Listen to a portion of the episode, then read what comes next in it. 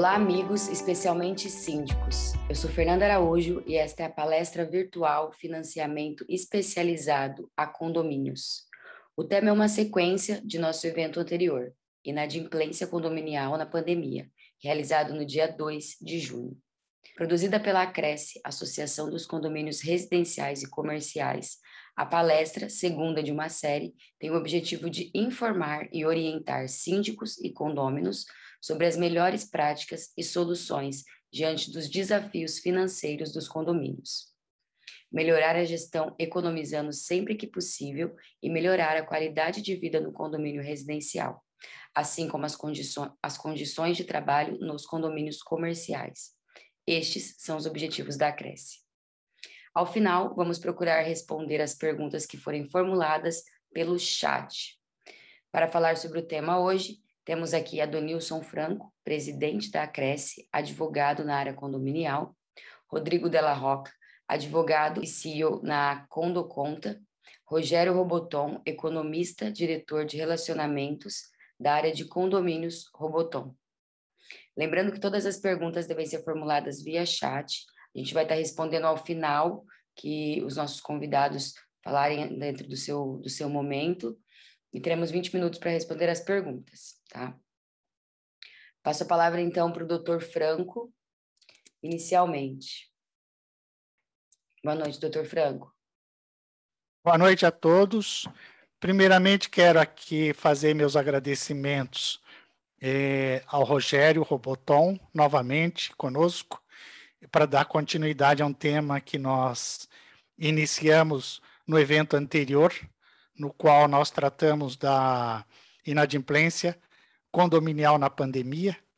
Rogério esteve conosco gentilmente tratando daquele tema e agora para dar continuidade, financiamento especializado a condomínios, fluxo de caixa, equipamentos e reformas, nós chamamos o Rodrigo de la Roca, conforme apresentado, advogado e CEO do Condoconta. Condoconta é uma fintech é, ligada, vinculada ao Bradesco, portanto, é um, uma organização de alta, de elevada credibilidade e que trata e que é, promove financiamentos condominiais. Nós vamos ouvir a experiência na sequência da minha fala do Rodrigo e, e, na, e depois o Rogério.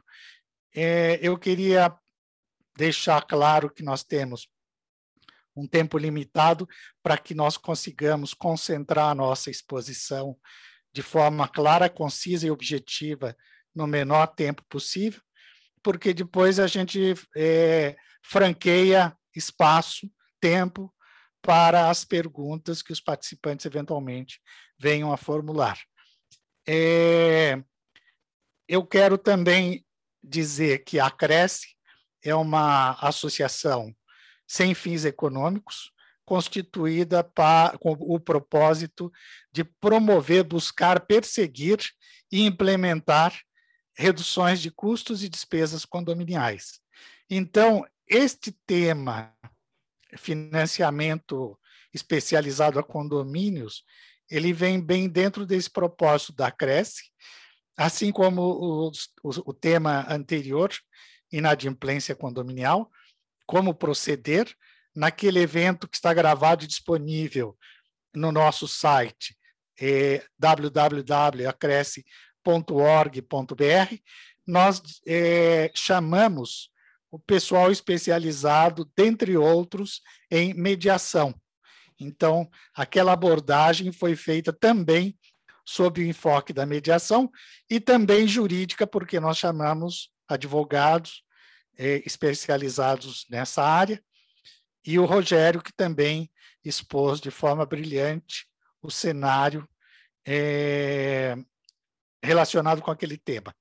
Então, eu queria dizer para os presentes, é, agradecer pela presença, obviamente, e também dizer que hum, no nosso site estão disponibilizados materiais de elevado interesse para o setor condominial, assim como parcerias que é, resultam em, em benefícios para os associados à Cresce. Como a Cresce não é uma empresa comercial com fins econômicos, e sim uma associação é, sem fins econômicos, então é, nós, nós indicamos o nosso site e, e, e pedimos para pôr atenção no, em, no, no, nosso trabalho, no que nós temos realizado nesse curto espaço de tempo de nossa existência e o que está é, previsto para é, o porvir, para o que virá na sequência, outras atuações com o mesmo propósito de trazer benefícios para os condomínios e para os condôminos. Muito bem. Posta feita essa introdução, eu quero falar rapidamente sobre esse tema financiamento especializado a condomínios. É, porque nós sabemos, todos sabemos, que condomínio não é, é não tem fonte de receita própria. É, condomínio é uma ficção jurídica baseada na, na composição, na associação de condôminos, com o, o prefixo com quer dizer juntos, condôminos, dominos, domínio, ou aquele que tem a posse e propriedade. Logo, o condomínio, ele em si, é uma ficção jurídica, como eu disse, ele não tem personalidade jurídica própria, só tem prefeitos tributários, e para ser acionado no caso de dívidas e responder por, por obrigações é, é, é, patrimoniais, é, trabalhistas, obviamente. Então, é, se o condomínio não tem fonte de receita própria, o que ocorre é que, no momento de inadimplência, ou no momento em que o, que o caixa não atende às necessidades é, correntes do, do condomínio no mês a mês, é, isso vai depauperando esse fluxo de caixa e vai é, trazendo sério problema, sérios problemas para o condomínio, porque exatamente por não ter patrimônio, ele não tem, não encontra espaço para se financiar no banco, se socorrer no sistema bancário tradicional. E é aí que entra o Condo Contas e a razão do nosso convite e eles gentilmente terem aceito participar desse evento.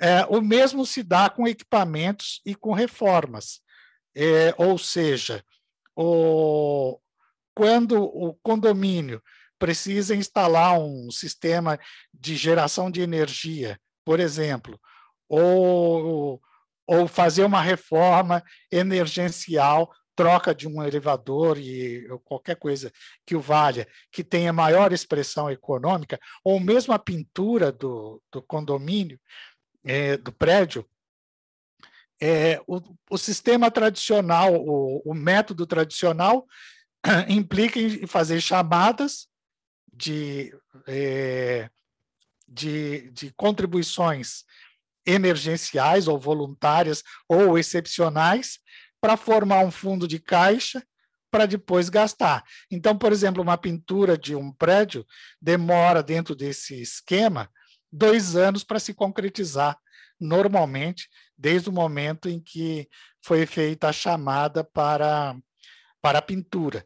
Mas e quando se trata da troca de um elevador ou, enfim, é, da instalação de um equipamento? se for emergencial, como fazer? Não existe a possibilidade de esperar dois anos. Quem é que vai ao banco contrair o empréstimo, em nome de quem, para é, faz, efetuar a troca de um elevador que custa mais de 100 mil reais. Então, são essas questões que precisam ser resolvidas, razão pela qual nós hoje nos é, é, convidamos as pessoas é, relacionadas com essa área condominial para tratar desse tema.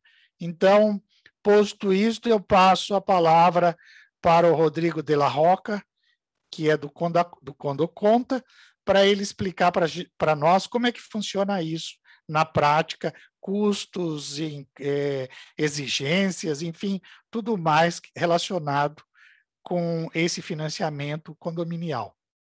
Muito obrigado. Boa noite, pessoal. Doutor Franco, obrigado pela introdução. Prazer estar aqui hoje vocês nessa noite de, de quarta. O Rogério, todo o pessoal aqui. Muito bom sempre falar de condomínio e dinheiro. Né? São temas aí bem legais e que atraem muito atenção, tanto no, no sentido de redução de custo, quanto de fazer né, eficiência, de como transformar o condomínio, desde uma inadimplência até um financiamento, até uma antecipação de receita, até uma antecipação de inadimplência. Então, tem o um mundo financeiro por trás dos condomínios que está sendo descoberto aos poucos, e isso é muito legal. Né? O que não se falava até pouco tempo atrás. Hoje, a pandemia, lógico, acelerou isso, mas hoje é um assunto que está em voga aí de como melhorar a vida financeira daqueles que estão com 100% em dia, os condomínios que estão tudo ok, mas querem fazer coisas como na placa solar, geração de energia, etc., ou aqueles que ainda têm, estão no negativo e querem se estabilizar. Então, tem muito desafio, tem muita solução legal, e o Condoconta vem puxando essa bandeira, que como o doutor Franco falou, de deixar mais democrático o acesso ao sistema financeiro para os condomínios. Né? Quando eu digo condomínio, é residencial, comercial, tudo que está no KINAI aí de, de condomínio. Falando um pouco do Rodrigo aí, pessoal, tenho pouco mais de 10 anos no mundo de condomínios, sempre atuei nesse mercado minha vida inteira. Sou advogado de formação, mas tive a oportunidade de passar um 360 graus aí em algumas frentes do mundo de condomínios. Então, já trabalhei em empresa de segurança de condomínios, em RP, em APP, em administradora de condomínio, até que foi minha última, minha última experiência. Sempre tocando muito a área de, de novos negócios, marketing e sucesso do cliente. Então, sempre tive essa, essa oportunidade de ter um pouco a visão do síndico, um pouco a visão da incorporadora, da construtora, do conselho, da administradora então, isso dá um, um, um pouco de o que, que é o interesse ou é, a, a, o dia a dia ali de cada um. Esse é um pouco do Rodrigo. Do Condo Conta, pessoal, de onde surgiu o Condo Conta? O Condo Conta ele surgiu como uma financeira três anos atrás. Tá? Então, foi até numa época que, da onde alavancou muito rápido, uma época que foi um boom das portarias remotas, principalmente aqui no sul do Brasil. Eu acabei não falando, mas estou falando com vocês de Floripa, aqui que é a sede do, do Condo Conta. Tem alguns espaços em São Paulo, mas devido ao home office foi mantida só essa sede. Tem time no Brasil inteiro. E da onde surgiu forte Quando Conta como financeira? Lá quando teve o boom, 15, 16 de portaria remota, que por incrível que pareça começou aqui no sul do Brasil. Foi uma das tecnologias que em vez de vir de São Paulo para todo o Brasil, foi do sul para todo o Brasil. Então, a gente passou esse boom e era uma tecnologia que demandava né, os síndicos que queriam investir, principalmente lá nessa, nesses anos 2014, 15, etc., demandavam um investimento inicial ou de equipamentos, né, que na casa de 80 mil reais, 100 mil reais, um prédio padrão de, 500, de 50 unidades, e também demandava muitas vezes a rescisão dos porteiros, né, de três, quatro porteiros ali que davam um valor alto por serem funcionários antigos. E o condomínio queria implementar esse produto e não tinha esse dinheiro. Foi daí que o condomínio, o, o Condoconta começou a aparecer um pouco mais forte, porque acontecia justamente como o doutor Franco falou. O síndico quer ia lá no banco tradicional dele, no Itaú, na, na Caixa, no Banco do Brasil, etc. O gerente muitas vezes falava que tinha esse produto, mas não podia emprestar para condomínio. Esse é o primeiro ponto. E os que queriam emprestar, falavam, ah, tem uma taxa boa aqui, dá para emprestar, começavam a fazer perguntas que o síndico não entendia. Né? Por exemplo, quanto que dá de lucro, quanto que está emitindo nota fiscal, né, o faturamento, qual que é o contrato social. E o síndico, logicamente, olhava para a administradora, a administradora para o síndico, falava para o gerente, pô, o condomínio não tem nada disso. E o gerente do banco também não entendia, não entende ainda, né? Esse, como é que fica essa figura, esse, essa figura estranha que tem CNPJ, mas não tem personalidade jurídica, que não é considerado empresa. Então, sempre ficou numa zona cinzenta. Aí, quando a gente fala de banco para condomínio, durante todos esses anos, ficou numa zona cinzenta de o sistema financeiro não entender como se lida com os condomínios. Então, por isso é difícil de abrir conta, é difícil de operar essa conta, né? depois que consegue abrir, depois quase de um mês tentando abrir conta de um condomínio novo, por exemplo, que a construtora acabou de entregar. Na hora que vai operar essa conta, a administradora precisa de um sistema, geralmente, né, para conciliar essa conta, porque o banco não entrega nada mais do que isso. Ele simplesmente entrega lá um extrato frio e a administradora ou o síndico que faz autogestão tem que cruzar isso aí tudo e conciliar, botar segurança, limpeza, é, etc. E ainda cobra caro por isso. É para vocês terem uma ideia, doutor Franco e todo o pessoal que está com a gente aqui, os condomínios hoje gastam no Brasil 3 bilhões, é bilhões, tá? Não é milhões, é bilhões de reais ao ano com taxas e tarifas. Quando eu digo isso, é boletos, TED, manutenção de conta, etc.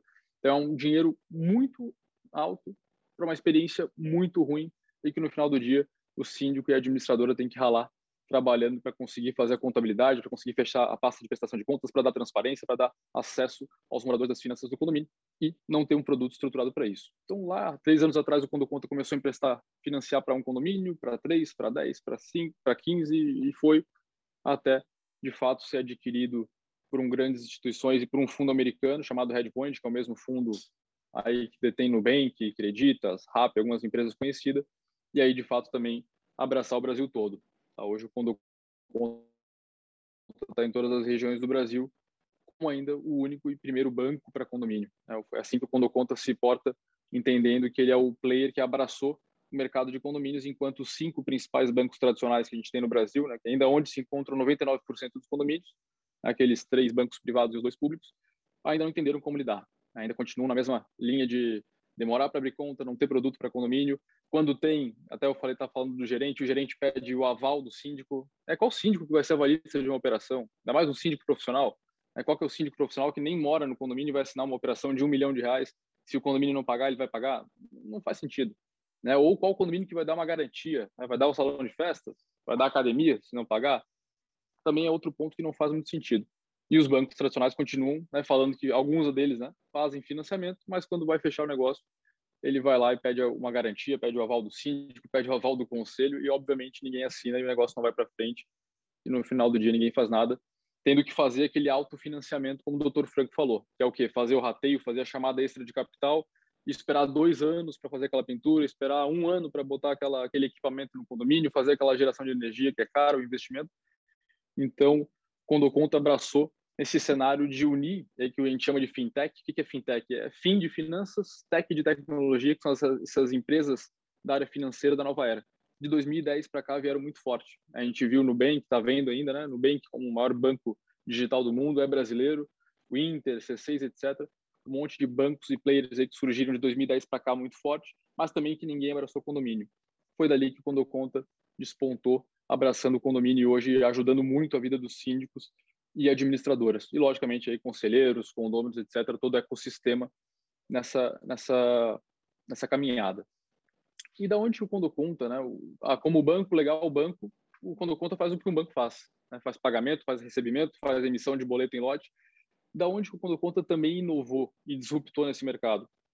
Um lema que é muito forte aqui entre a gente, chamado transparência não tem preço nem tarifas.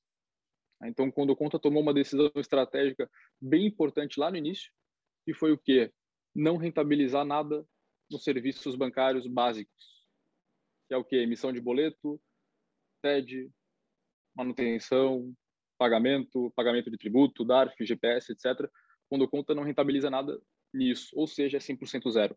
É aquilo que um banco tradicional cobra, e cobra muito do condomínio, logicamente, quanto maior o condomínio, mais caro, né? Os boletos, aí em média, R$ reais, R$ reais por unidade tem condomínio gastando 2, 3, 4, 5 mil reais por mês com o banco, quando conta zerou tudo isso e somente rentabiliza na loja de produtos financeiros. Ou seja, quando aquele condomínio quiser pegar um financiamento, o condomínio vai estar lá no lado, lado dele para viabilizar essa parte. E aí, já entrando um pouco no financiamento, pessoal, então, aqui deu uma, uma breve introdução sobre o Rodrigo, sobre Condo Conta.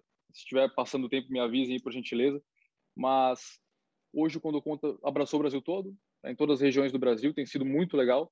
Tá? São em média mais de 200 condomínios que entram no banco todos os meses, 90% deles vindo de administrador. Tá? O Quando Conta é muito procurado por administradoras por dois motivos. Primeiro, que ela entrega um diferencial para o cliente, né, que é zerar os custos bancários, então ela vê lá o, os condôminos brigando por 10 centavos a mais no custo do boleto, 10 centavos a menos, aquela administradora, a mais 5 minutos, obrigado. Aquela administradora entrega esse benefício de falar que o boleto é zero. E segundo, pela automação. Tá? O Condoconta ajuda a administradora num formato que um banco tradicional não ajuda. Como assim, Rodrigo? Quando o conta já entrega parte da prestação de contas encaminhada para ela, ou seja, ele cruza as receitas, cruza as despesas, classifica isso entrega lá para Roboton, no caso, ou outro administrador, fechar essa pasta de forma mais automatizada, né? não precisar, no começo do mês, trabalhar em cima dela e sim já receber ela pré-pronta. Então, é isso que um, um, banco pode entregar mais de gestão do que não entrega hoje. Né? Não sendo somente banco, mas sim sendo banco com gestão. Esse é o grande ponto. E os outros 10%, então 90% do crescimento do Quando Conta vem via administradores, outros 10% via síndicos que vêm direto, ou tem autogestão, ou que querem trocar de banco, que querem reduzir custo, etc. E dentro da, da CondoShop, quando a gente estava falando de financiamento, como que é analisado esse financiamento? Ah, Rodrigo, né, o Dr. Franco vai me perguntar provavelmente, quando conta pede garantia, pede aval, como é que funciona essa operação financeira quando um condomínio precisa regularizar suas contas ou né, quer fazer um investimento de energia, portaria remota, etc. O que, que o Condo Conta faz? A gente tem um algoritmo que analisa os principais indicadores financeiros do condomínio. Independente se ele é cliente do Condo Conta, ou seja, se ele já tem conta no banco Condo Conta, se já está emitindo boletos por ali, ou se ele é cliente de outro banco. A gente, e agora com o Open Banking, logicamente, depois a gente pode falar um pouco de Open Banking, mas vai ficar mais fácil ainda esse, essa troca de informações entre bancos. Quando conta analisa essas informações, que basicamente é o que? Relatório de inadimplência, previsão orçamentária aprovada e os três últimos resumos de balancete né, da, da pasta mensal, o algoritmo entende isso e libera o crédito para o condomínio. Então, de 100 mil reais, não tem limite, tá? pode ser de 100 mil, 500 mil, 5 milhões, etc o, o algoritmo libera o crédito na medida que aquele condomínio consegue pagar. Então, logicamente, quanto maior o condomínio, maior a movimentação financeira, mais acesso a crédito ele tem. Ou também ao contrário, né? Ou seja, se ele tem uma maior inadimplência, o crédito vai ser reduzido. Se tem uma menor inadimplência, quase que não tem limite para esse crédito. Então, quando o conta analisa isso e libera o crédito para o condomínio, sem garantia, sem aval, sem devedor solidário, conselho, sem nada, do que um banco tradicional bota, muitas vezes com as letras pequenas, né, asterístico e tal, no, no financiamento comum. Então, entendendo e, e sendo bem claro aqui, bem sincero com vocês, a inadimplência é muito baixa, quase zero.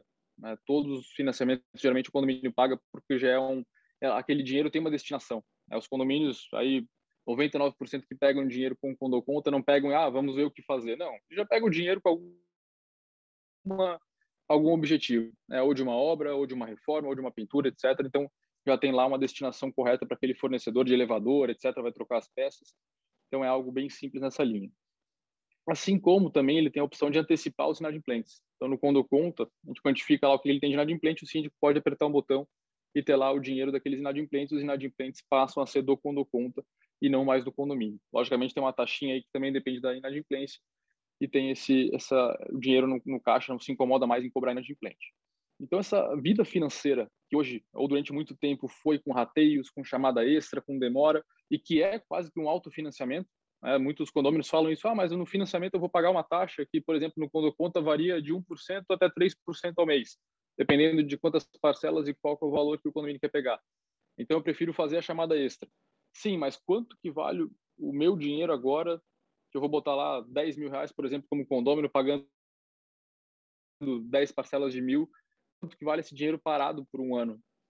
qual é, essa é a conta que a gente tem que fazer. Então, a chamada extra nada mais é do que um autofinanciamento.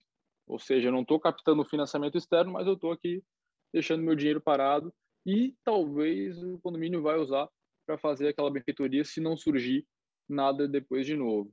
Então, é, a gente busca entender o dinheiro dele parado por um ano para adquirir todo esse montante e quanto custaria um financiamento para ele fazer isso hoje. É, lembrando que muitas das melhorias elevam o valor do imóvel. É uma, uma, geração de energia solar, uma portaria remota, joga o valor para cima e joga a taxa de condomínio para baixo. Então, fazer esse investimento o quanto antes, com saúde, com caixa em dia, sem aumentar a taxa de condomínio, isso é que um financiamento para condomínio pode prover. Então, pessoal, eu, lógico, falei aqui bem né, superficial e por cima, mas é, o financiamento é uma parte bem simples, né, que vai de 12 meses a 70 meses, é uma operação que não tem muito segredo, porque de fato o nosso objetivo aqui é descomplicar. Aquilo que o sistema financeiro, que o banco tradicional complicou, a gente está descomplicando.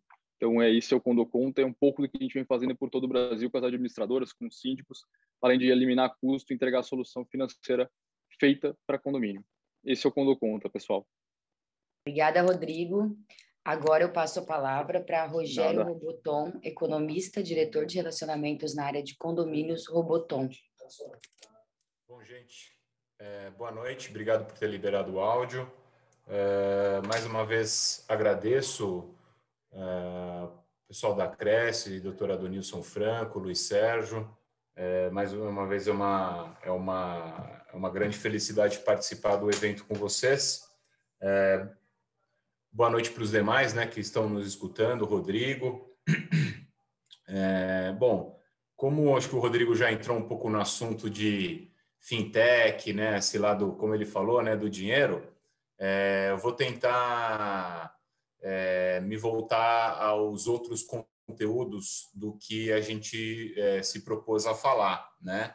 É, anotei algumas coisas ali, como a gente falou, de deterioração de caixa, enxergar mais o condomínio como uma empresa, né? Ou como algo que deve ser melhor cuidado, né? É, tipos de manutenção.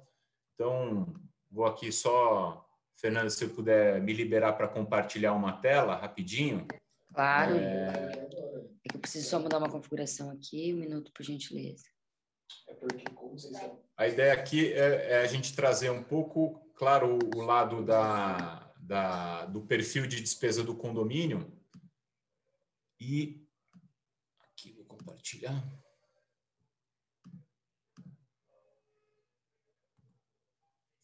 Vocês estão olhando um gráfico do ranking das despesas? Perfeito. Bom, aqui a ideia ela é simples, né? Trazer para quem está escutando, o, todo condomínio ele tem uma, um perfil de despesa, né? Onde a gente diz que ele vai ter uma característica é, e uma natureza das despesas. Então, quando a gente fala aqui do só, só melhorar aqui uma, quando a gente fala é, desse perfil, Normalmente, para cada um real que o condomínio arrecada, né, através da cota, normalmente a gente já viu que 60% das despesas é voltado aí a salários a encargos, né? Então, é, entendo eu que até fazendo uma ponte aí com as fintechs ou condotecs, é, elas já devem ter ajudado alguma coisa também, aí o Rodrigo pode até colaborar, se algum síndico já pediu um recurso ou uma linha de crédito para financiar uma troca de portaria, né, humanizada por remoto ou vice-versa. Isso pode ser ali é, é, uma das é, despesas que vão motivar o síndico a, a, buscar uma linha de financiamento ou de ajuda externa, né? É, não é o mais comum, mas é uma das despesas mais relevantes. A segunda, normalmente vem aí a parte de é, consumo que a gente fala em manutenção. Nesse gráfico a gente está falando mais de manutenção, né? E aí entra todo o inventário operacional do condomínio, bombas, equipamentos, elevadores. O Rodrigo mencionou bem, né, a parte de garantia sobre o crédito. Tem casos que a gente já viu a moda antiga, que os elevadores de alguns condomínios foram penhorados no intuito de garantir né, a receita para o de garantir, vamos fazer assim, o sentido de justiça. Olha, aqui o condomínio não tem finalidade lucrativa e o juiz determinou que os elevadores deviam ser penhorados. Você imagina, né? É, então, eu acho que é, é, é tem muito é, muito remédio aí para essas dores que a gente são dores antigas, né? Que talvez a gente pode se traduzir aí com remédios novos, né? Então aqui a gente tem a parte de consumo, só para continuar na, na, explanação, é consumo de água, enfim, gás, etc. E questões mais voltadas à administração e fundos de provisionamento, como fundo de reserva, né, fundo de 13º salário. Então, por que, que eu trago isso? Falou, olha, em tese, a rotina financeira de um condomínio ela, ela é simples. Né? É, é, o condomínio ele não tem uma complexidade nesse nesse quesito, né, de pagamentos e recebimentos. Ali é uma que a gente fala de conta de padeiro, né? O que eu vou fazer de arrecadação, eu vou precisar fazer frente às minhas despesas. O que a Roboton prega para um gestor que precisa, né? O gestor precisa de recurso para fazer a atividade fim dele. Então, é, a gente tenta fomentar para os nossos clientes que para cada um real de despesa que ele tenha, ele tenha R$ 1,50 de receita, para que ele tenha, através desse coeficiente, sempre um resultado superavitário é, anual. Né? Então, com isso, ele tem ali uma condição de chegar no final do ano e o condomínio, claro, ele não tem a, a, a pretensão de fazer lucro, mas que ele mantenha uma ordinária minimamente saudável e também, se o condomínio tiver essa condição, que ele faça frente ao fundo de reserva, ao fundo de benfeitoria, para que entre nesse perfil de manutenção, né, que é uma preocupação dos prédios. Bom, é, posto isso, a gente entra falou: olha, legal, então se o condomínio tem esse perfil de despesa, né, uh, uh, e eu preciso manter os condomínios, a ideia então é que eu preciso gerar caixa, né? Então eu como gestor preciso que de fato eu tenha sempre um dinheiro guardado para que eu possa manter o condomínio da forma que assim os condôminos esperam.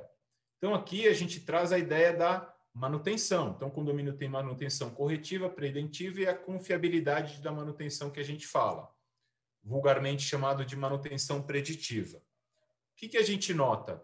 Normalmente, os condomínios têm uma postura mais entre as duas, né? uma manutenção preventiva e a manutenção corretiva. Muito raro os condomínios partirem para um processo de uma manutenção preditiva. E o que, é a manutenção preditiva?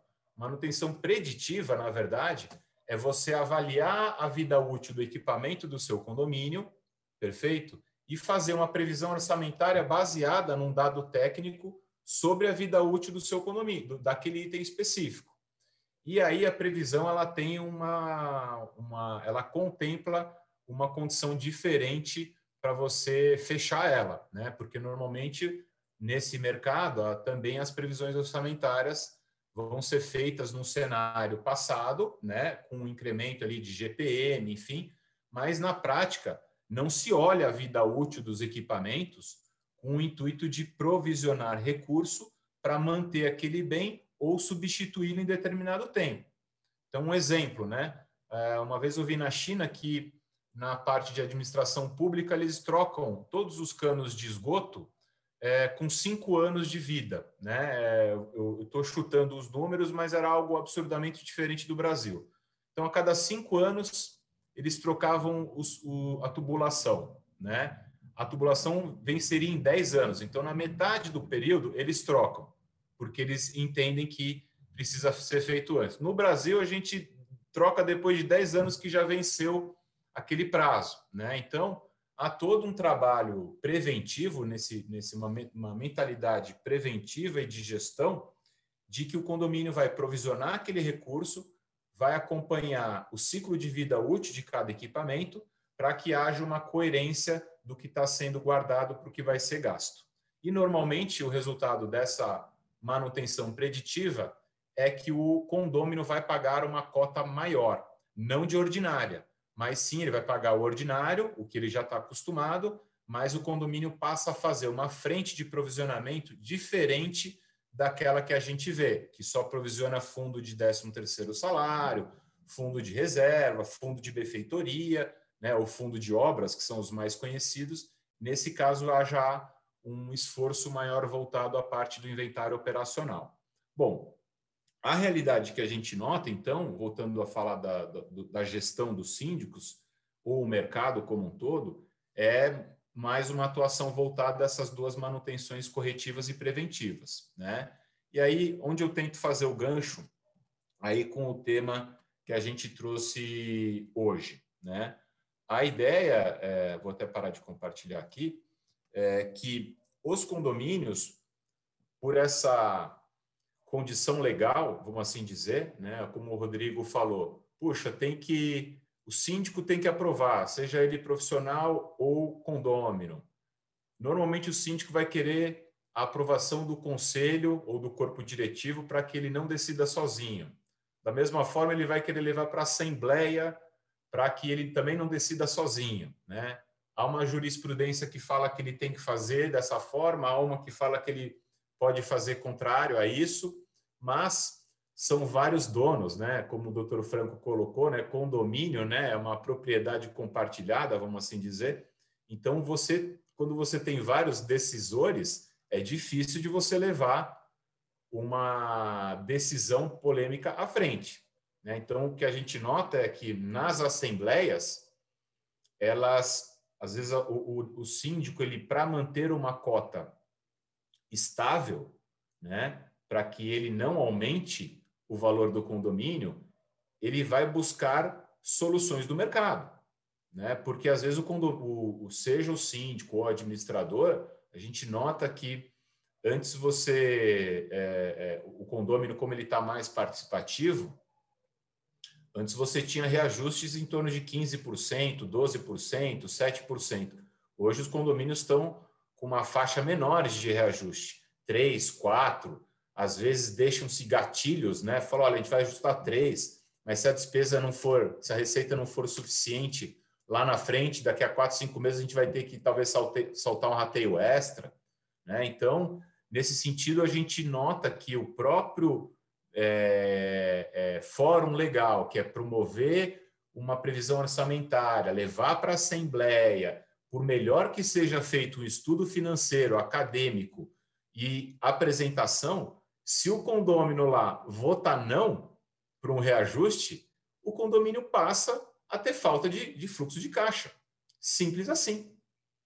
Né? Então, às vezes, o síndico ou essa realidade que, que, que chega para a gente ela não consegue ter uma reversão pelos atores que estão participando no, no, no processo. Né? Então, o nosso gerente tenta é, promover uma adequação na previsão orçamentária. O síndico ele é promotor daquela ideia. O conselho também é, mas o condômino, como é democracia, a maioria simples decide que a cota não vai ser reajustada.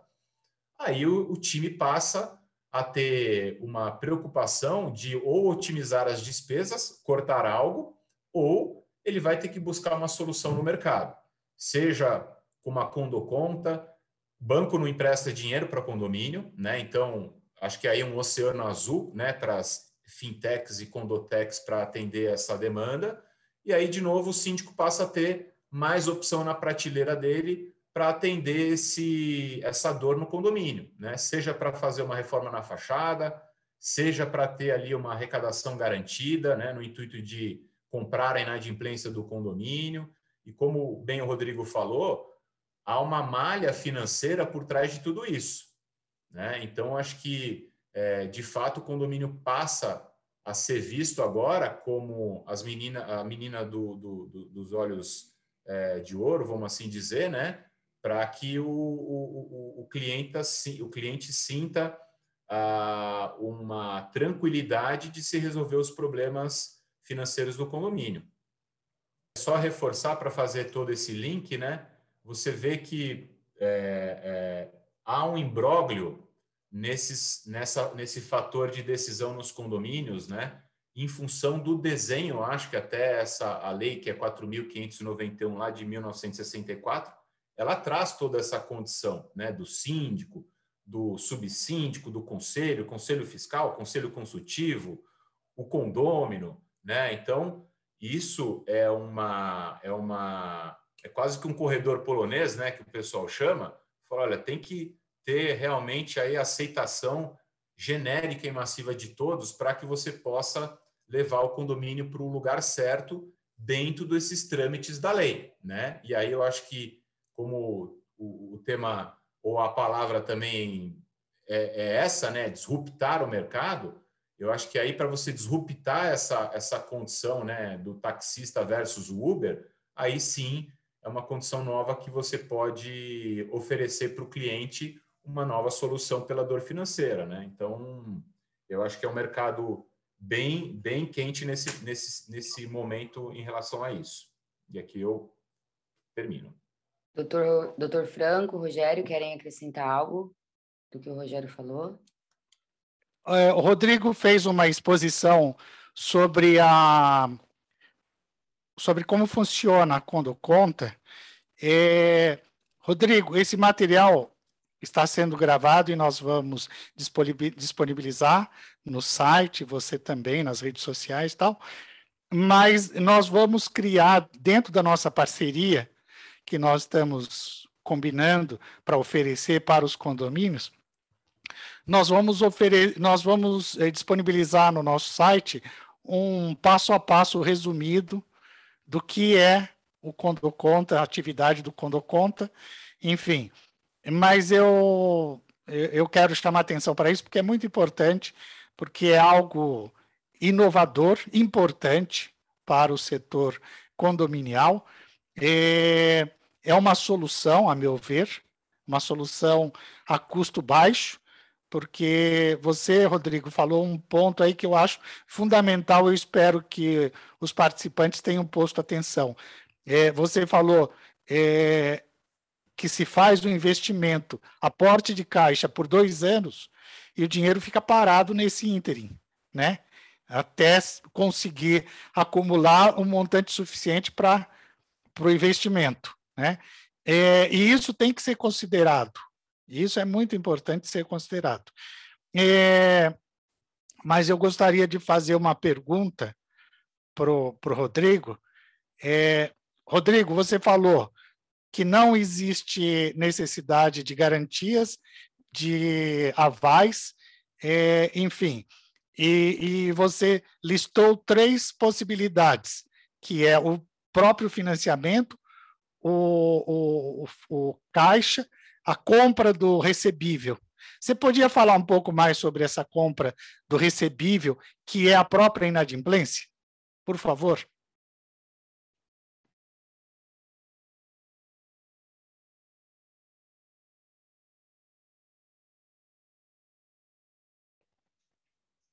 Aí, agora sim.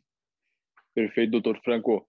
E complementando um pouco ali, até antes de responder a, a, a pergunta, excelente exposição do Rogério.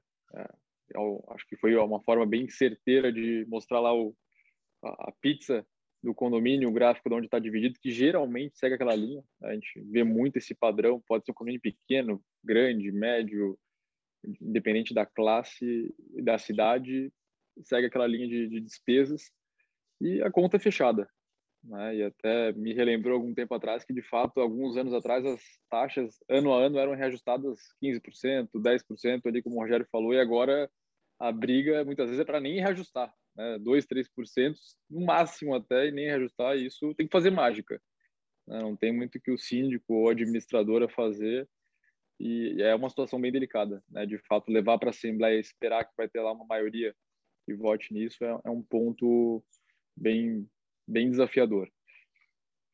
Falando, doutor Franco, ali da, sobre a pergunta, ótima pergunta. Financiamento, então, parte mais simples, né? Acho que é muito do que o condomínio tem que fazer é o custo, o cálculo do custo desse dinheiro, é o quanto que custa o teu dinheiro agora e fazer essa melhoria no meu empreendimento, no meu imóvel agora e valorizar ele e ter certeza que eu vou fazer, né? Porque querendo ou não, a chamada extra é uma possibilidade, né? A gente ainda vai arrecadar o dinheiro, a gente está apostando que os condôminos vão pagar, porque pode ter inadimplência nesse meio tempo. Então, é sempre uma possibilidade que talvez aconteça daqui a dois anos. O quanto que custa isso? Dá para fazer fácil numa matemática financeira, uh, comparar esses custos do dinheiro ao longo do tempo. Então, a parte é de começo, meio e fim, financiamento é bem tranquilo. Parte de receita garantida, que a gente chama de inadimplência zero, doutor Franco, ou né, da compra dos recebíveis, a gente divide ela do no passado e no presente e futuro. Passado, o que, que é? Tem muitos condomínios que olham né, o, o que, que ele tem lá, aquele lago que ele tem de inadimplência ao longo dos anos, 5, 10, 15 anos que o condomínio existe, ele levanta essa inadimplência e fala, olha, quando eu conto, eu tenho 200 mil reais aqui de inadimplência que eu ou estou cobrando já na justiça ou não estou cobrando ainda, e eu quero uma proposta para vender esses créditos. A gente analisa, mesmo passo, o algoritmo analisa. O que a gente mais faz é a parte do previsão orçamentária, etc como é que está o fluxo de caixa desse condomínio. A gente faz uma proposta de comprar esses 200 mil reais. Aí varia bastante a taxa, dependendo do condomínio, da construtora também depende. Então, a gente analisa isso e faz lá uma proposta. Ah, por 170 mil, a gente compra esses 200 mil. Então, o condomínio recebe o dinheiro, os inadimplentes passam a ser nossos ali, só falando do passado. Essa parte bem, bem tranquila. Presente e futuro, que é o quê? É inadimplência zero. Como é que funciona esse, esse, esse formato que eu, quando conta, bota dinheiro na conta do condomínio, literalmente. Mesmo ponto, o condomínio levanta a mão e fala, olha, eu estou com uma inadimplência histórica aqui de 10%, o nosso condomínio arrecada 100 mil reais por mês, eu estou há três anos recebendo 90 mil reais por mês e 10% não paga aqui, inadimplente, né, pessoal que, que talvez um casal que se separou e está em discussão aquele imóvel, alguma coisa que eles X imóveis lá não pagam e o condomínio só recebe 90% ele levanta a mão, pede essa, essa solução para o Condoconta. De novo, pode ser cliente do banco, pode estar com conta em outro banco, o Condoconta é, independe, para nós não tem, não tem essa, não é necessário ter conta com a gente para fazer isso. Nós analisamos e fazemos uma proposta para eles de antecipar toda a, a, receita por um percentual. Então, por exemplo, hoje ele está numa quebra de caixa de 10%, a gente vai botar por 5% aqui uma média de mercado nessa né? taxa varia muito, pode ser de 1%, de 2%, de 10%, de N, N taxas, vamos botar 5. Então, por 5%, o conta vai botar a arrecadação do condomínio na conta dele, ou seja, 95 mil reais. Né? Eu tenho arrecado 100 mil reais, eu estava numa quebra de 10% histórica durante três anos, ou seja, só recebia 90, 90, 90 mil. Agora eu vou começar a receber 95 mil. O conta bota os 95 mil todo mês, todo mês, na conta do condomínio, 95 mil reais, e ali para frente, os inadimplentes que não pagarem passam a ser do conta. Ou seja, o síndico não se incomoda mais se o doutor Franco pagou hoje ou se ele demorou cinco dias para pagar, aquela não é que não é nem a inadimplência em si grossa, né, mas aquela impontualidade. Então, que também dificulta o trabalho do síndico e da administradora, tem que contar com esse recebimento. Então, todo mês ele vai ter certeza que tem lá 95 mil reais na conta e não se incomoda mais se é para cobrar um vizinho ou né, cobrar alguém que está passando por uma situação difícil. Ele já tem o um dinheiro, quem se incomoda com isso agora o quando conto. É assim que funciona essa, a inadimplência zero, doutor Franco. É, o momento das perguntas está aberto. Se alguém tiver alguma dúvida, manda aqui no chat que eu vou direcionar para o respectivo. Vou começar já com uma pergunta aqui para o Rodrigo. Os condomínios, os condomínios têm acesso aos extratos de movimentação financeira do condomínio? Perfeito. Excelente pergunta. Vai no nosso lema também, né? Transparência não tem preço nem tarifas. Então, o Condoconto ele busca como banco democratizar a vida financeira para o condomínio. Quando digo para o condomínio, é o condomínio como um todo, né? Administrador, o síndico, o conselho, os condôminos e, e por aí vai. Então a gente dá esse poder para o síndico ou para a administradora, né? De quem está lá operando a conta. Esse é outro fato regional também. A gente vê muito aqui no nosso lado, a gente vê muito ali na região de São Paulo, Rio, as administradoras operam muitos condomínios, né? Fazem os pagamentos, etc. No Sul já é um pouco diferente. Quem faz é mais os síndicos, por incrível que pareça e no Nordeste tem um misto dos dois. É um pouco as administradoras fazem, um pouco os outros síndicos fazem. Mas o Quando Conta ele dá esse poder da, do gestor da conta, né, de quem opera a conta, conceder o acesso de visualização para quem ele quiser. Então, por exemplo, se eu sou um síndico e eu quero liberar para o meu conselheiro, o doutor Franco, que é conselheiro do meu condomínio, aprovar as contas direto do banco, eu posso liberar o acesso para ele. O doutor Franco vai lá, vai entrar na conta do condomínio, vai ver a conta, a conta real do condomínio. Né? Não está vendo no sistema, ele não está vendo no relatório, ele está vendo a conta do condomínio em tempo real. Vai ver o que tem no caixa, o que já foi gasto. Ele entra no extrato, que já está conciliado, e aprova diretamente de lá as contas como conselheiro. Né? Aprova, sugere a aprovação. Né? Então, ele tem esse acesso sim, tá? Ou o Dr. Franco conselheiro ou qualquer outro condômino ou até um funcionário da administradora, etc. Algum funcionário da Robotom consegue ter esse acesso àquele condomínio ou uma base de condomínios de maneira bem bem rápida e democrática, logicamente, né? pedindo autorização para quem que é o operador da conta, como eu falei no início, é para o síndico ou para a administradora que está lá operando aquela conta. Ela vai ver a foto da pessoa, ver os documentos que aquela pessoa juntou para ver se pode liberar ou não esse acesso de visualização. E obrigada. É, tem uma outra pergunta aqui que é para geral, quem se sente mais confortável para responder, fique à vontade. Tá? É, o que acham do projeto de lei que prevê visto de advogado as atas das assembleias condominiais? Eu quero falar sobre isso. Eu tomei conhecimento desse projeto, na verdade, acho que ontem ou hoje. Acho que hoje, no jornal de hoje.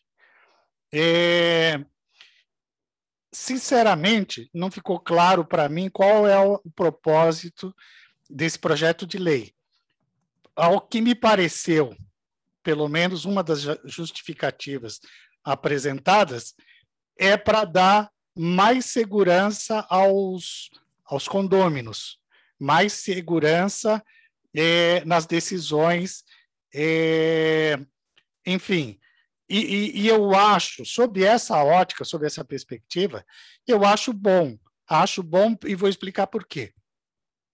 É, o que existe tradicionalmente, desde 19, da legislação de 1964, que trata de condomínios, é, o que existe é que o incorporador, ao incorporar um, um, um, um prédio, ele é obrigado a entregar na, na, no ato de incorporação uma convenção de condomínio.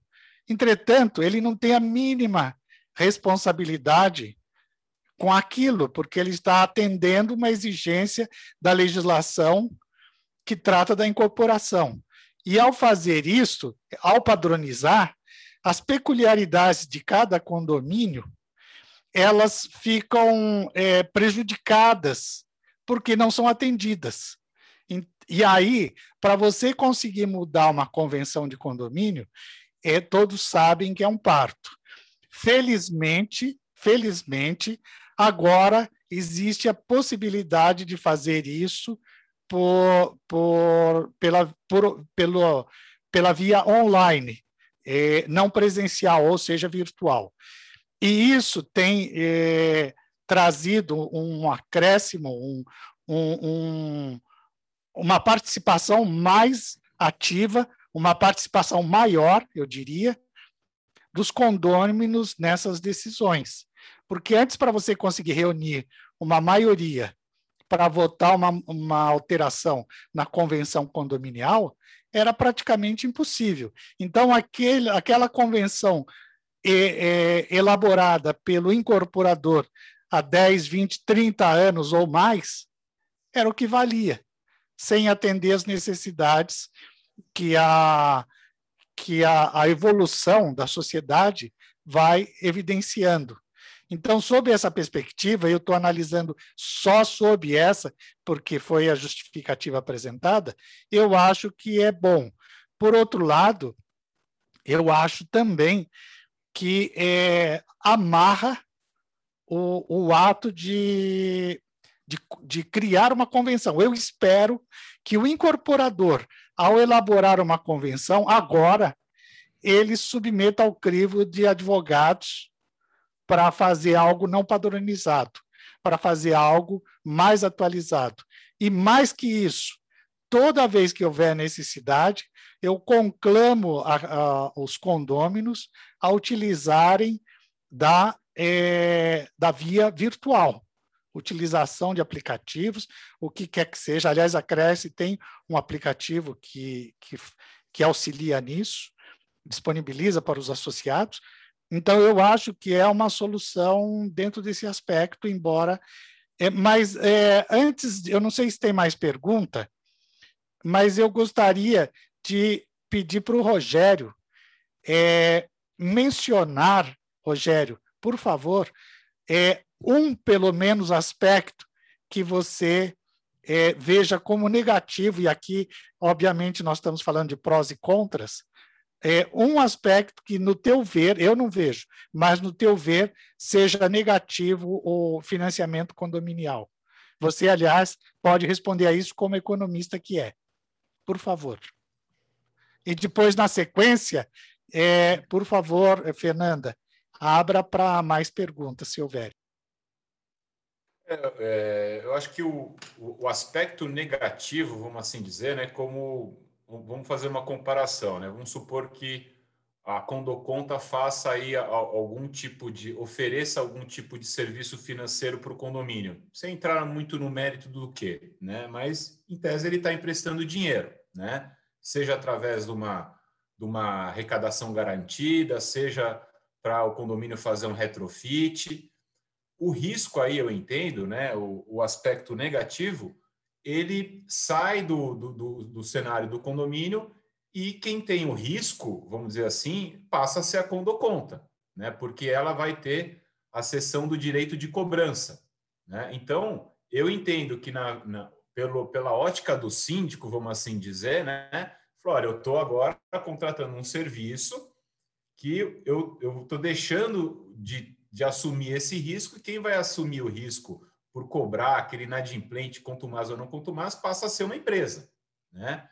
Então, é isso que eu acho que existe aí uma certa garantia, né? O que é, eu acho que o aspecto negativo é, para alguns casos e também para determinadas é, empresas que estão no mercado, às vezes o síndico, talvez isso seja um aspecto negativo, agora falando bem, ele tem que avaliar né, quem é a empresa que ele vai buscar essa linha de empréstimo, né? Como o Rodrigo apresentou aqui, há uma, há uma, uma, uma conexão da Condoconta com o Bradesco, então já é uma bandeira no mercado que gera essa credibilidade. Né? Então, acho que é importante também para que o, o, o, o condômino não seja prejudicado, que o síndico e o corpo diretivo façam essa frente muito bem feita, né? de avaliar poxa, legal, vai ser a condoconta?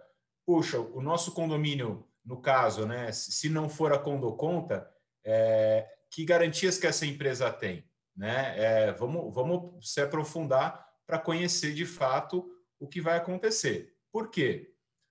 Há, é, há uma, uma preocupação, de novo, na relação de risco e retorno. Então, se eu vou ter o meu crédito, que vai ser é, quase um crédito consignado, vamos assim dizer, para pagar o condomínio, é, tem alguns casos que a gente nota que o condomínio não gera, não amarra isso de uma forma que de fato ele vai conseguir pagar esse empréstimo. Né? Então, o que a gente já notou é assim: ah, o condomínio precisa de dinheiro. Fala, perfeito, o condomínio precisa de dinheiro. Então, a condoconta vai emprestar um dinheiro para o condomínio. Perfeito. Como que o condomínio vai honrar esse empréstimo com a condoconta? Então, o condomínio também precisa se esforçar, e aí talvez esse seja o aspecto negativo, de que o condomínio vai precisar promover, às vezes, uma assembleia e um rateio extra para pagar um empréstimo que ela vai fazer para a condoconta. Porque, às vezes, o pessoal pega o empréstimo, mas não se preocupa como liquidá-lo. Né? Então, às vezes, o síndico ele assume uma proposta de otimizar todos os contratos para gerar caixa, para daí pagar o empréstimo para quem ele pediu. Né? Então, essa gestão, por mais que as empresas ofereçam serviços na prateleira, né, o síndico, o gestor, tem que fazer essa avaliação com o conselho.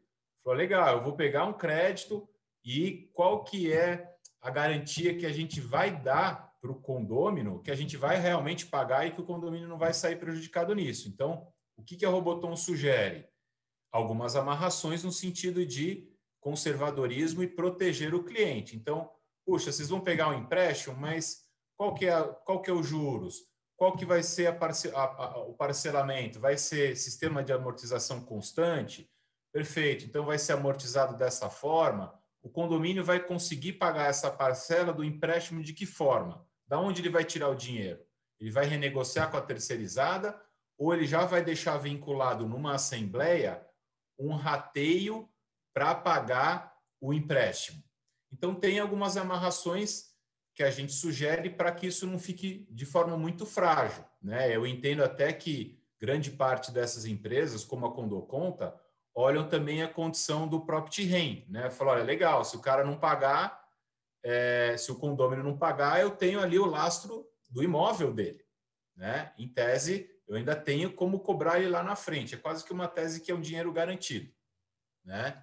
Então, eu acho que respondendo e não me, me, me, me, estendendo muito, acho que o aspecto negativo é esse crivo que o, que o gestor do condomínio precisa fazer para que ele não contrate uma empresa que não esteja devidamente qualificada, como a Condoconta, e, ao mesmo tempo, entender se há necessidade de fazer essa lição de casa, de buscar uma otimização de contratos, de garantir essa liquidez do empréstimo, porque senão ele vai ficar eternamente looping, né? É, alguém mais tem alguma pergunta para formular? Aqui está aberta essa última pergunta do sobre as atas de assembleia condominiais, que foi para geral. O doutor Franco já respondeu. Acho que é só para agregar aí nessa questão da, do projeto de lei, né? Eu acho que é, a preocupação do doutor Franco ela é saudável no sentido de normalmente as convenções elas tem alguns conflitos com o Código Civil, né? Então, acho que essa ratificação do advogado ali com é, esse processo do memorial de incorporação, convenção, regulamento interno, se isso foi feito mais ali numa questão de é, acompanhamento do tempo, né, do, do que está acontecendo no contexto, entendo que esses gaps também vão diminuir bastante. Era só isso que eu queria reforçar. Tem uma nova pergunta aqui, ó. Qual é a taxa de juros desse empréstimo e o prazo de pagamento? Complementando um pouco ali sobre o, a, a, assinatura do advogado, sou advogado também de formação e atuei um pouco aí na área jurídica no meio de condomínios, é uma linha tênue né, de como balancear uma possível burocracia, mas também no outro lado, como que parar de ser esse Ctrl-C, Ctrl-V que a gente vê muito das convenções e, e por aí vai, né? não, não se atualizando ao longo do tempo. Da parte do Rogério, excelente. Essa, essa balança de saúde financeira do condomínio é muito importante. Né? Não pode tomar o dinheiro, o financiamento na emoção, né? de vamos fazer isso, vamos fazer aquilo, e vai, aprova e tal.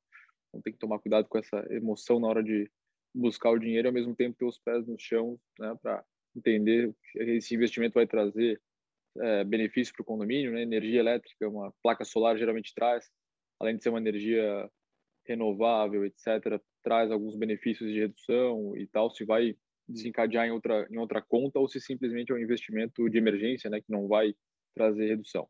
Falando de taxas, pessoal, varia de 1 a 3% da taxa de financiamento para condomínio. O que, é o balizador desse 1 a 3%? Que pode ser de 1, pode ser 1,5, 2, 2,8. É basicamente o valor. Então, o condomínio quer pegar 10 mil, quer pegar 100 mil reais, quer pegar 500 mil, quer pegar 5 milhões. Então depende muito do valor e da quantidade de vezes que esse condomínio quer pagar, quer, quer quitar essa, esse financiamento. Se é em 12 vezes, 24, 48, 60, então a gente tem de tudo e todos os tipos. A média, ah, Rodrigo, qual que é a média que os condomínios pegam? É de 100 mil em 48 meses, tá? Então, isso é um padrão que geralmente é para reformas, obras, pintura e rescisão de funcionário. Então, essa taxa ela varia de 1 a 3 com esses prazos, esses valores, dependendo de quanto menos, né? quanto menor o prazo, menor o valor, a taxa fica mais próxima de 1 ou chega a 1, e quanto maior, maior o prazo, ela vai subindo um pouquinho também pelo risco, né? de o risco de entender que financiamentos de placa solar geralmente financia com a gente durante 5 anos, 6 anos. Então, tem que ter ali uma confiança muito grande que esse condomínio vai se manter saudável do jeito que ele é hoje, por exemplo, durante esse tempo todo que vai vir crise, provavelmente, não vai, etc. Então é uma, uma, uma linha aí que tem que ficar bem atento nessa, nesse ponto. Era sobre a taxa só ou tinha mais alguma alguma pergunta? Agora temos uma outra pergunta, que seria possível explicar novamente qual a relação da Condo Conta e o Banco Bradesco? Perfeito, perfeito. A gente chama essa, essa relação tecnicamente de banco liquidante, tá, pessoal? Como é que eu vou explicar isso para vocês de um formato que não seja tão, tão técnico? pegando até um pouco do que eu falei lá no início. 2010 para cá, explodiu né, as fintechs, que é como a gente falou ali, a parte de finanças, envolvendo uma base tecnológica muito forte. Né? Não somente a base financeira, mas vindo de tecnologia. Talvez uma das principais mudanças que aconteceu foi a, a sem agência, né? bancos sem agência e conseguindo resolver tudo online. O Bacen, Banco Central Brasileiro, e até é, acho que é muito legal a gente falar disso, é um dos bancos centrais mais atualizados, mais tecnológicos do mundo, tanto em termos de segurança quanto em termos da própria inovação. Né? Não à toa lançou ano passado o Pix, que é um produto do próprio Bacen aí para quem está junto com a gente não sabia, mas o Pix é um produto do Banco Central. Então, é, e vem sendo estudado pelo mundo inteiro como que o Banco Central brasileiro desenvolveu e está ainda desenvolvendo novas funcionalidades do Pix, que vai, inclusive, vai impactar na taxa de economia. E na parte de segurança, a mesma coisa. O que, que o Banco Central fez desde 2010 para cá mais mais focado, né, vamos dizer nessa nesse sentido. Ele viu né, que o mercado, isso acho que não é novidade para ninguém brasileiro, o sistema financeiro era muito concentrado nos cinco grandes bancos, né, nos três privados e nos dois públicos. Tem outros, logicamente, mas esses cinco dominavam a parte de varejo. E desde então o Banco Central criou outras figuras para liberar o acesso ao sistema financeiro das fintechs, ou seja, ele criou figuras chamadas de IPs, que a gente chama instituições de pagamento, criou a figura de banco liquidante, criou a figura de IFs, instituições financeiras, criou a figura de participantes diretos e indiretos do sistema financeiro. Ele criou uma camada de entrada no sistema financeiro, ou seja, ele pega as, as fintechs e fala fintech, eu vou te regulamentar, eu vou cuidar da segurança dessa operação aqui no Brasil, aqui é o caminho de entrada. O que, que ele faz, por exemplo, uma fintech que é o Condo Conta, que hoje é uma instituição de pagamento e está virando uma instituição financeira, que é quando a, fintech ela tem o próprio número de banco. Né? O, no caso do Bradesco é o 237, o Condo Conta ele logo vai ter o próprio número dele, 300, que é um sorteio, tá? Para quem também não sabia, não é o banco que escolhe, é um sorteio do Banco Central desses três números. Então, durante esse tempo, aí pegando o exemplo do Condo Conta, que ele não tem o próprio número, ele é obrigatoriamente ele tem que ficar dentro de um banco liquidante, um banco regulamentado, que tem o seu próprio número, no caso do Bradesco. Então, quando eu conto, ele tem duas frentes hoje com o Bradesco. A frente de investimento, tem esse aporte onde o Quando Conta usa produtos do Bradesco tanto de financiamento, de aplicação do fundo de reserva. Por exemplo, no Condo Conta, quando eu, condomínio, boto, aplico meu fundo de reserva, eu estou ganhando 100% do CDI. Tá? O mercado basicamente paga 70% do CDI para os condomínios, quando conta dá 30% a mais. Esse investimento, esses valores, a taxa de condomínios, os boletos que o Condo Conta gera é 100% Bradesco. Ou seja, todo o investimento, toda a estrutura Bradesco é a estrutura Condo Conta. Tanto que os condomínios que estão no Condo Conta, quando recebem as taxas, ele vê lá Condo Conta Bradesco. Essa é a primeira parte. A segunda parte é a parte de banco liquidante, ou seja, é obrigado, quando conta, fora isso, né, utilizar essa estrutura, investimentos, etc., do Bradesco e ter essa, essa parceria aí que é legal, né, a união do digital com a segurança do tradicional, ele utiliza o Bradesco como banco liquidante, ou seja, no final do dia, todo o dinheiro do Quando Conta ele é obrigado a dormir dentro do Bradesco e o Banco Central fiscaliza isso todo dia, tá? todo dia, através do FGC, que é o Fundo Garantidor de Crédito também, ele assegura que todo o dinheiro dessa fintech chamada Quando Conta está lá dentro do Bradesco e ele está sendo cuidado pelo Bradesco seguindo essa, essa, essa norma. Ou seja, a fintech ela vai crescendo no sistema financeiro. Geralmente o principal parâmetro é a quantidade de movimentações. Então, o Banco Central ele vai botando ah, até 100 milhões, essa fintech tem que ser assim, até 500 milhões ela pode ter o número dela, depois até um bilhão ela tem que ter essa regulamentação. Então ela vai crescendo dentro do sistema financeiro atrelado a um banco já regulamentado, um banco antigo, geralmente, que provê essa segurança, tanto que o Brasil hoje é um dos ambientes financeiros mais seguros do mundo. Né? Não se vê assim, ah, o banco, aquele banco quebrou, aquele banco aconteceu tal coisa. A gente não escuta isso no Brasil, de fato, porque tem um banco central bem ativo, bem auditor, bem fiscal e bem tecnológico. Então, essa é a figura hoje de Bradesco e Quando Conta. Citando alguns exemplos para vocês, talvez que sejam mais conhecidos também, o Nubank, durante muito tempo foi assim. Né? Hoje o Nubank tem 40 milhões de clientes, vale 25 bilhões de dólares, né? uma das empresas brasileiras aí mais valiosas. Ele também nasceu dentro do Bradesco e foi aos poucos aí, lógico, chegou na movimentação de 500 milhões, teve o seu próprio número, etc. Hoje o Nubank é o que é dessa forma, né? Até maior, muito quase maior um pouco do que o, o, próprio Bradesco. Mas até hoje, por incrível que pareça, se vocês forem no Nubank emitir um boleto, vai ser um boleto do Bradesco. Então, algumas funcionalidades ali, alguns investimentos no Nubank ainda usa do Bradesco. E outro caso também mais recente, Neon, que é outro banco digital que fica dentro do Banco Votorantim. Então, essas fintechs, basicamente, elas crescem no sistema financeiro junto com o banco tradicional para prover, ao mesmo tempo, uma experiência legal, uma experiência digital com a segurança tradicional. Ou seja, no final do dia, todo mundo está ganhando. É, abrir uma, o que eu digo muito é abrir uma conta no Condo Conta é igual abrir uma conta no Bradesco. Então, o Bradesco está ganhando junto também, não é uma, não é quase que não é uma concorrência. Doutor Franco, quer falar alguma coisa antes da gente finalizar? Eu quero agradecer ao Rodrigo, ao Rogério, por mais essa, esse evento. E nós esperamos profundamente que tenha sido útil.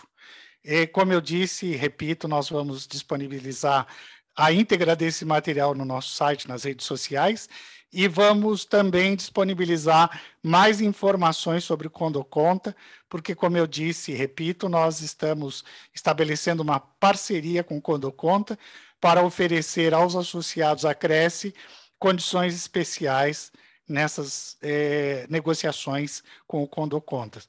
Muito obrigado, boa noite e até uma próxima oportunidade.